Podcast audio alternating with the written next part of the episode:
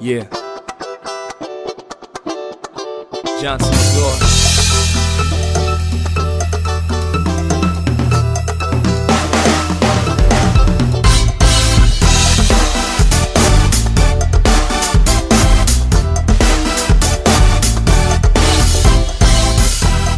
Bienvenidos al programa número 76, creo que lo dije bien esta vez el número, del Informal Podcast. Recuerden que a través de www.elinformalpodcast.com, arroba el Informal Podcast, tanto en Telegram como en Instagram podrán estar acompañándonos con todo lo que traemos para ustedes. Santiago, eh, Catherine está cumpliendo año hoy, ¿no? Una de nuestras patrocinantes, ¿cierto? Cierto, cierto. Hoy es el 12 de noviembre, hoy es el cumpleaños de Catherine Rivero, a quien le mando unas felicitaciones y también darle las gracias por apoyar esta iniciativa, este proyecto que ya tiene, ya va a cumplir casi dos años, Jesús Manuel. Casi dos años dándonos para la realidad de este país, pero bueno, ahí vamos. Y también agradecer a Eduardo Cabet por el apoyo también que consecuentemente tiene para con este espacio. Este programa, a su vez, eh, digamos que lo fuimos retrasando y más que por Santiago, por mí, porque yo no entiendo ni una papa de lo que vamos a hablar, pero bueno, ahí vamos, uno medio estudia, se, se asesora, pero aquí creo que Santiago sabe un poquito más de lo mínimo que yo sé sobre los NFT en inglés, llamados Non-Fungible Token o en español TNF, vale no fungible o token no fungible.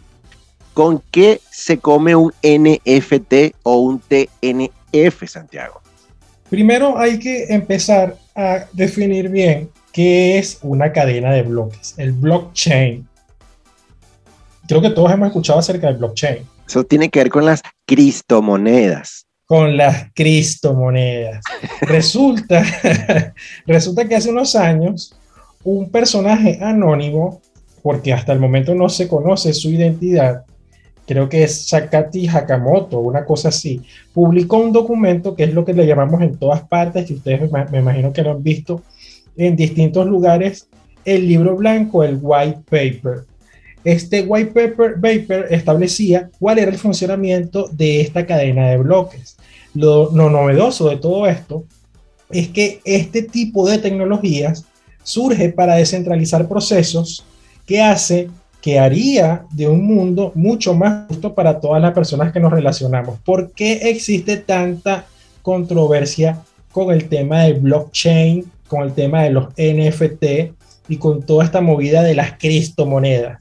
Porque resulta que está establecido, por ejemplo, si usted se encuentra en España y tiene un familiar en Ecuador y quiere enviarle dinero, utiliza los medios tradicionales, que en este caso serían los bancos una transacción desde allá para el Banco de Ecuador y después la persona retira y lo puede cobrar, lo puede utilizar.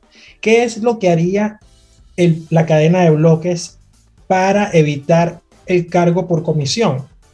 Bueno, Jesús Manuel está en España, yo estoy en Ecuador, Jesús Manuel me manda a mí directamente a mi billetera que yo tengo en, dentro de las distintas plataformas, pueden ser en Bitcoin, en Ethereum, en Litecoin, en distintas, en las cripto, en las cripto que existen y me llega directamente sin intermediario.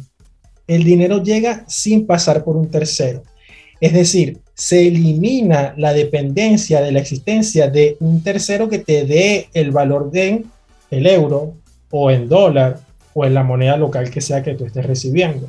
Entonces, aparte de este tipo de beneficios, la cadena de bloques también permite que un gobierno o algún tipo de organización pueda hacer transparentes sus gestiones, porque no va a depender directamente de un sujeto, sino va a depender del sistema.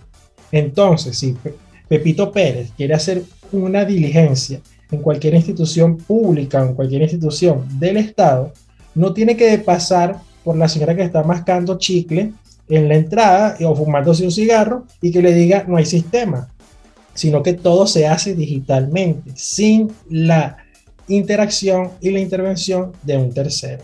Ahora, ¿qué es, qué es lo interesante de ahora del tema de los NFT? Que es lo que todo el mundo está replicando.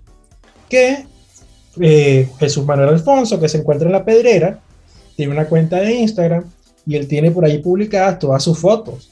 Todo desde que creó su cuenta de Instagram, todo lo demás, perfecto él el día de mañana se enteró que existe un portal en el que él puede publicar su arte visual y puede vender sus fotos por un valor de el equivalente en dólares, pero en una criptomoneda llamada Ethereum. Él, él realiza un token no fungible, un producto de su creación.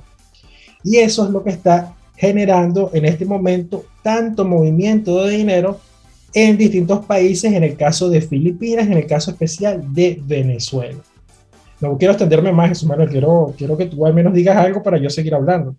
Mm, yo me voy a basar en un artículo de la BBC, pero del 24 de marzo de este año, que es bastante didáctico porque ellos comienzan diciendo esto, una pieza de arte que no existe en el mundo físico fue vendida en una subasta de Christie's por 69 millones de dólares.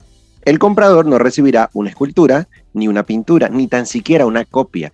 Recibirá lo que tú dijiste, es un token digital o un vale digital conocido como NFT.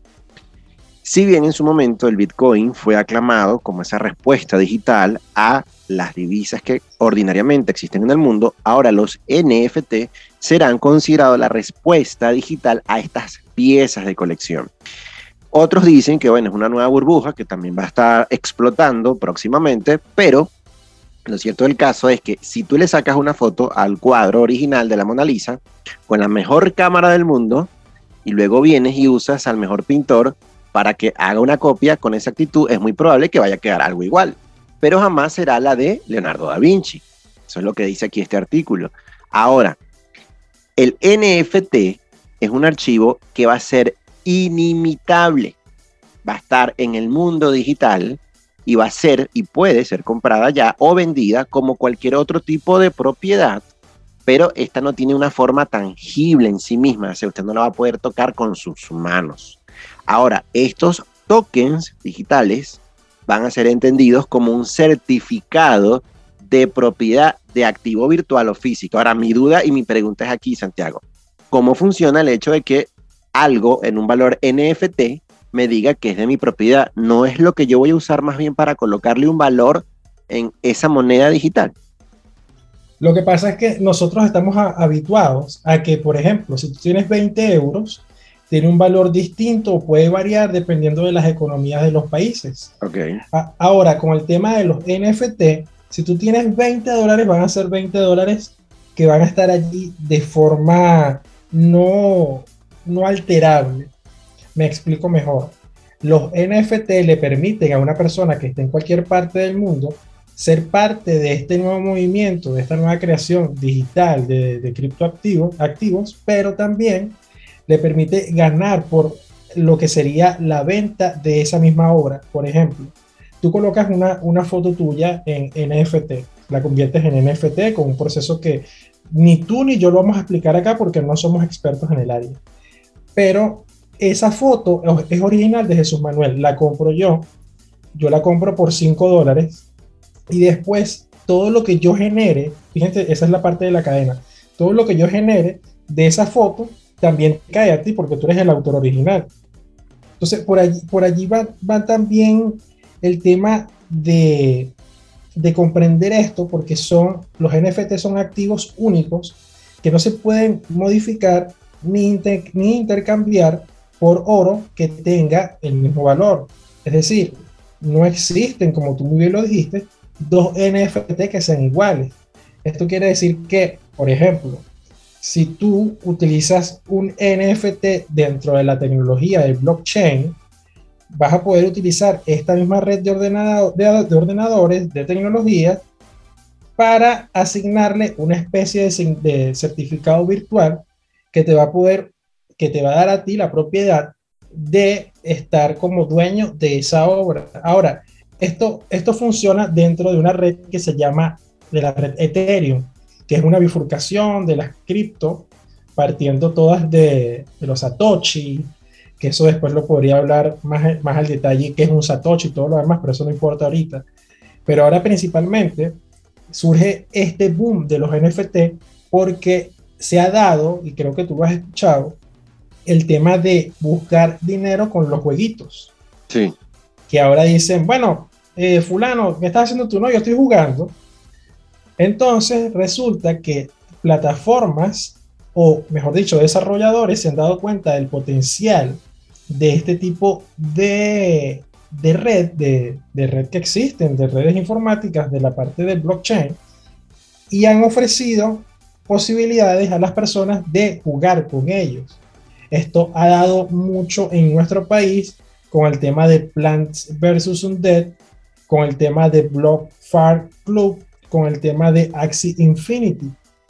Juegos altamente, los primeros dos no, porque ahorita están por, por el piso, pero plataformas que crean su criptomoneda y que en función del momento de inversión que las personas reúnen, van aumentando su valor. Por ejemplo, son 50 personas las que están interesadas en invertir en la moneda de Jesús Manuel. Esas 50 personas eh, aportan el dinero y van haciéndole, le van dando valor a la moneda. Aparte de esas 50 personas, se desarrolla una especie de ecosistema y todos los demás van a formar parte de esa cadena en la que van a obtener un beneficio. Eso es lo que pasaba con los juegos aquí en este país. Que hubo un momento que las personas estaban consiguiendo 20 dólares, 30 dólares y se metieron todos en el juego porque en poco tiempo recuperaban eso y multiplicaban el dinero. Pero lo que no se dieron cuenta los desarrolladores de esas plataformas, en el caso de Plants vs. Undead, es que el juego se estaba descapitalizando porque tenías que pagarle a todas las personas que están entrando unos invertían más, otros invertían menos, pero la gente estaba sacando dinero. Ahora, ahora solamente la duda es, eh, este tipo de, de actividad o de intercambio comercial se está haciendo única y exclusivamente a través de bloques, pero de la criptomoneda Ethereum hasta ahora. Hasta ahora solamente con Ethereum. Y es la que propició, digamos, el uso de los TNF o NFT, ¿no? Exactamente, es la principal, es la principal. Fíjate, aquí casualmente lo acaba de publicar hace aproximadamente unas siete horas la periodista venezolana de CNN en español, Alejandra Ara.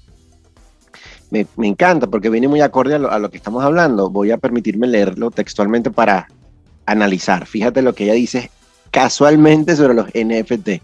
Dice, el acrónimo NFT ha aparecido en las noticias últimamente, pero la mayoría de la gente ni siquiera sabe qué significa.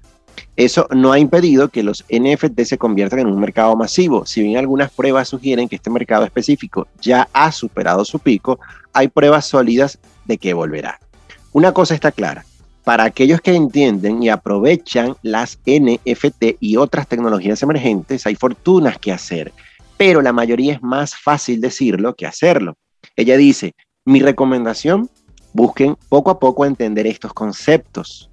Criptomonedas, NFT, metaverso, todos los necesitaremos, desde los periodistas hasta economistas. Vemos que no solo es un mundo evolutivo, es el futuro que no podremos evitar. Y concluye con esto.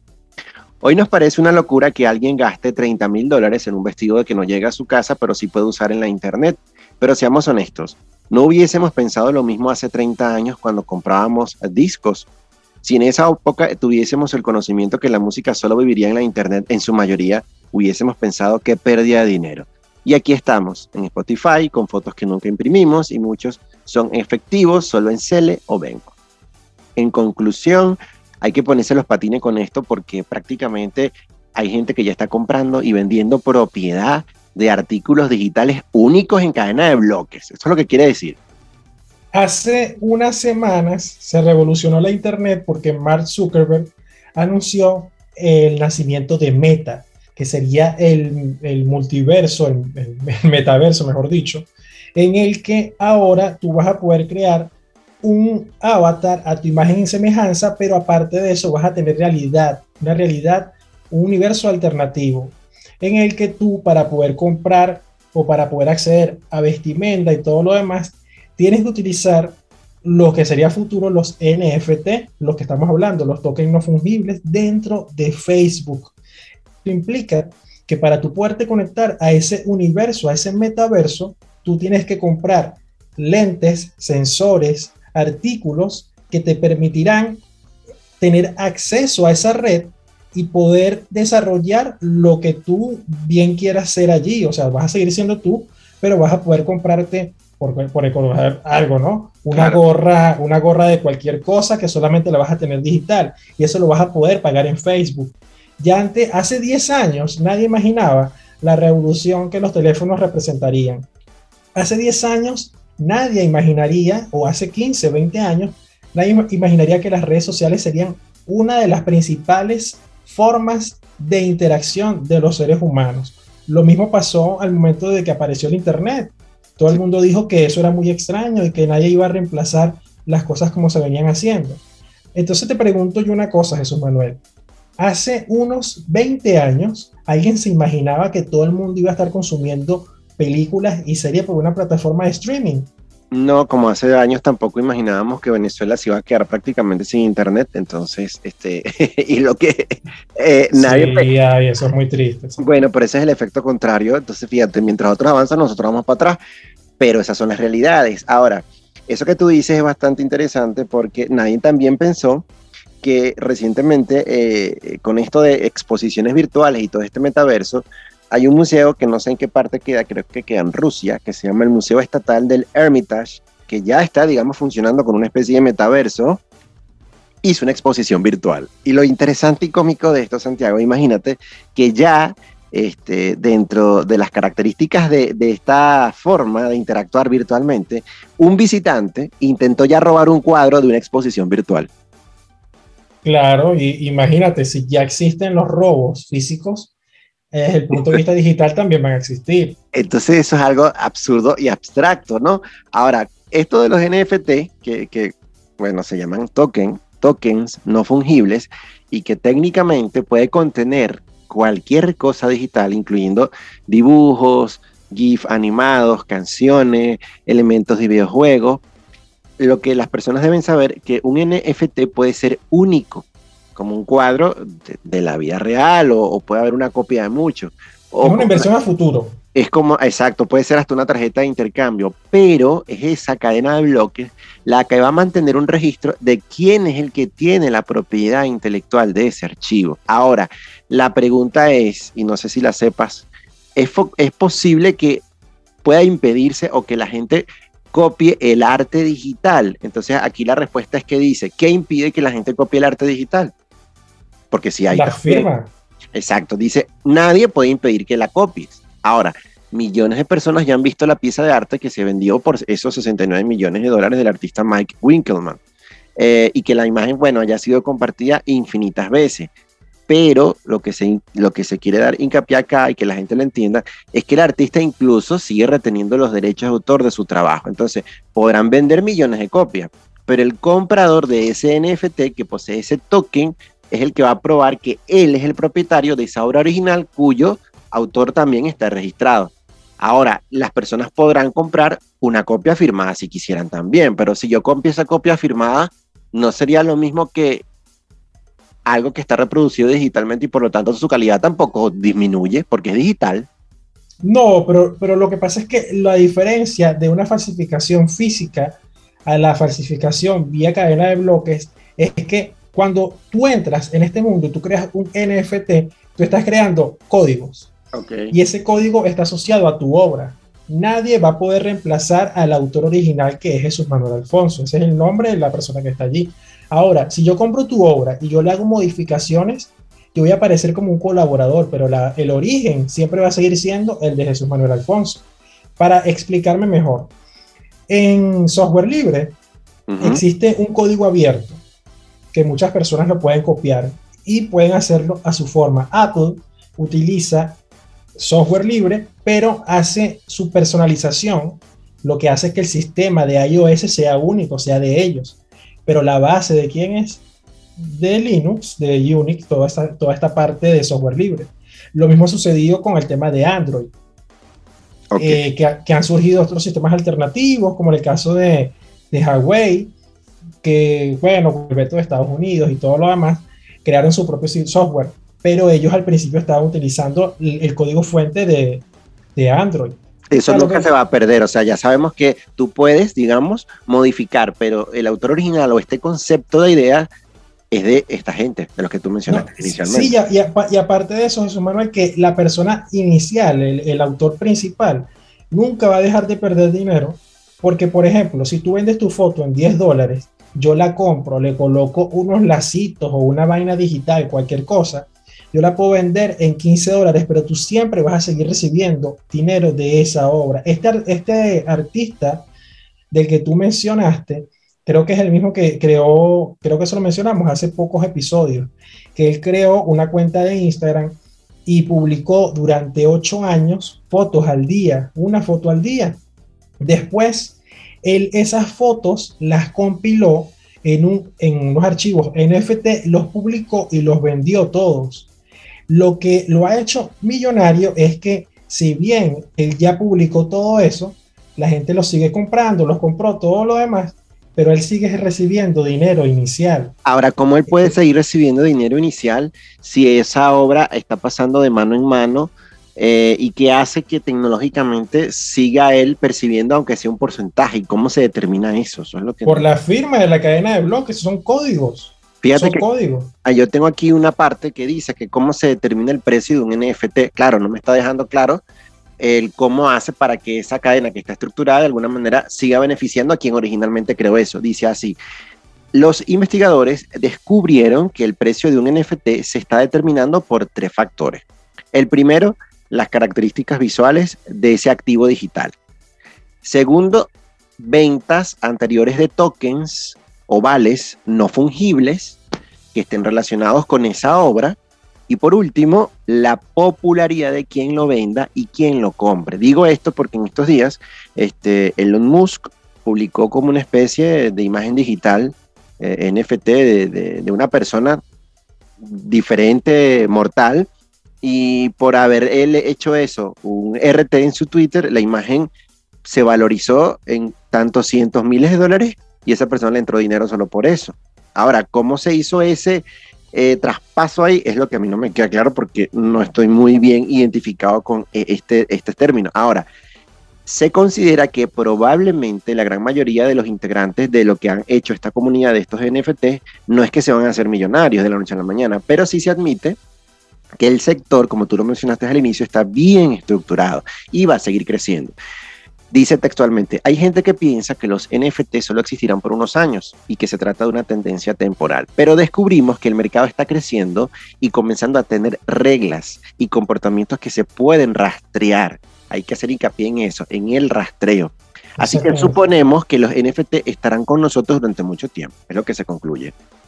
Sí, también que creo que una de las principales cosas, y eso lo pueden buscar en la página de la BBC, fue un artículo que ellos realizaron hace, creo que fue este mismo año, en el que establecen, le entre, entrevistan a una persona, un venezolano, y le preguntan que cómo hace para generar dinero en medio de la crisis que vivimos acá. Y él le explica que él trabajaba como becario para una persona que tenía una cuenta de Axie Infinity y él trabajaba esa cuenta durante 5, 8 horas al día, de forma de que, ¿qué es lo que hace dentro del juego? Él utiliza personajes que la persona que los compra por 1.500 dólares, entre 1.500 y 2.500 dólares, además pueden gastar en tres personajes que son combos. Puede ser planta, monstruo, pájaro.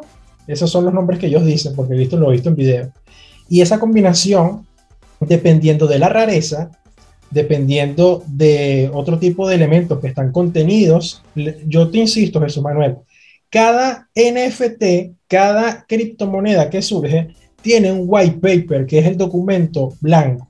Es, en ese documento blanco está establecido cómo tú vas a ganar dinero o cómo tú vas a reproducir el dinero con ese NFT.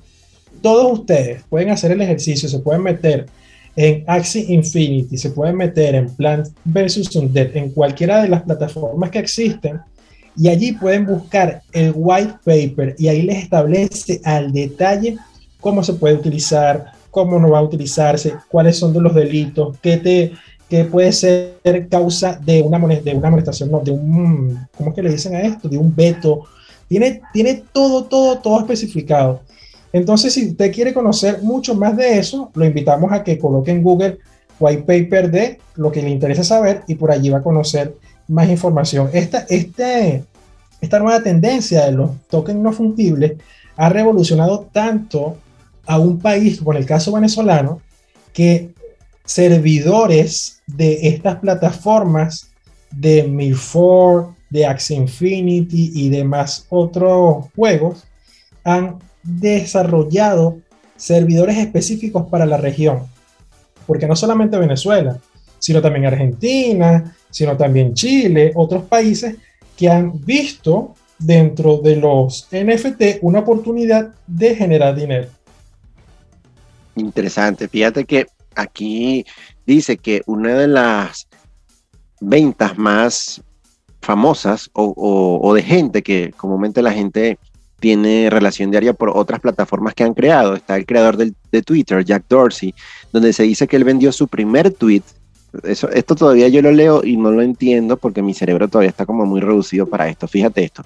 El creador de Twitter, Jack Dorsey, vendió su primer tweet ¿cómo lo vendo? O sea, yo lo vendí porque lo copié en pantalla. Mm, no, no sé. El creador de Twitter, Jack Dorsey, vendió su primer tweet por un precio de 2.9 millones de dólares a un empresario de Malasia. Y el famoso meme de esta Disaster Girl, la niña que sale como que viendo que la casa de atrás se está quemando, se hizo muy famoso, dice, fue vendido por ella misma, por la misma protagonista, Zoe Ruth, que hoy tiene ya 21 años, en medio millón de dólares a finales de abril de este año. Entonces, ¿qué tienes tú por ahí que puedas vender más o menos para sacarle plata, Santiago? Bueno, yo creo que nosotros podríamos intentar eh, incursionar en el tema de los NFT con el podcast Jesús Manuel. Así dicen eso también, que tú recientemente lo estabas investigando y que ya existe también. Sí, esta semana estuve en Clubhouse, en varias salas que han creado por allí. Claro, unas más claras que otras, otras personas con la noción más clara que otras, pero a fin de cuentas, si, fíjate tú, para desarrollar un token, un NFT, desde el punto de vista digital, sea imagen, sea un producto audiovisual, eh, no la tienes tan difícil, no es tan difícil. Pero ahora, si tú quieres desarrollar eso, por ejemplo, en el caso nuestro que tenemos una página web y colocar por allí enlaces y demás cosas, ellos comentaban que tienes que hacer una inversión y, y tienes que buscar ya personas que estén dispuestas a aportar económicamente el tema del dinero para que tú puedas desarrollar tus primeros NFT. Entonces el futuro, yo creo que ya por esto, para esto podemos ir concluyendo, el futuro del tema de los NFT es que cualquier persona que se encuentre en cualquier lugar del mundo que tenga un arte desarrollado, sea un poema, sea una imagen, sea un arte gráfico, puede fácilmente capitalizarlo. Hay plataformas, Jesús Manuel, por ejemplo, estaba en otra sala de fotógrafos y entró una fotógrafa a explicar cómo ella estaba vendiendo sus fotografías por NFT y en cuál plataforma lo hacía. Ella explicaba que una foto que tomó en tal parte, que le hizo los arreglos correspondientes, la publicó y ya se ha estado vendiendo como NFT. Entonces, entonces la invitación a todos ustedes que nos están escuchando es no estén reacios a rechazar esta nueva, este nuevo, esta nueva evolución de, de, la misma humanidad desde el punto de vista tecnológico, porque ya las grandes, las grandes, las grandes consorcios ya lo están haciendo.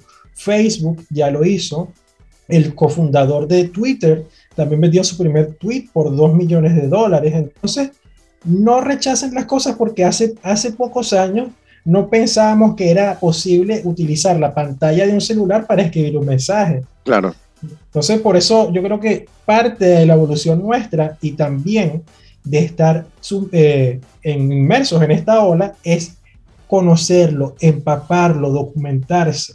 Y lo que no sepa, pregúntelo, porque existen por ahí opiniones por internet. Yo quiero con esto dar mi participación por finalizada y nada, agradecer nuevamente a todos ustedes por ser parte de esta comunidad, por reproducir este podcast y, oye, vale, comparte ese audio. Esto no es un NFT, pero concha, le compártalo por ahí, vale. Más adelante, quién sabe. Eso nos ayuda bastante. Jesús Manuel. Pues nada, agradecerles por la sintonía de este episodio el día de hoy o la tarde o la noche, lo que sea para ustedes cuando nos estén escuchando, y recordarles siempre www.informalpodcast.com y ahí es el lugar para estar en contacto y por nuestro Telegram. Hasta una próxima oportunidad.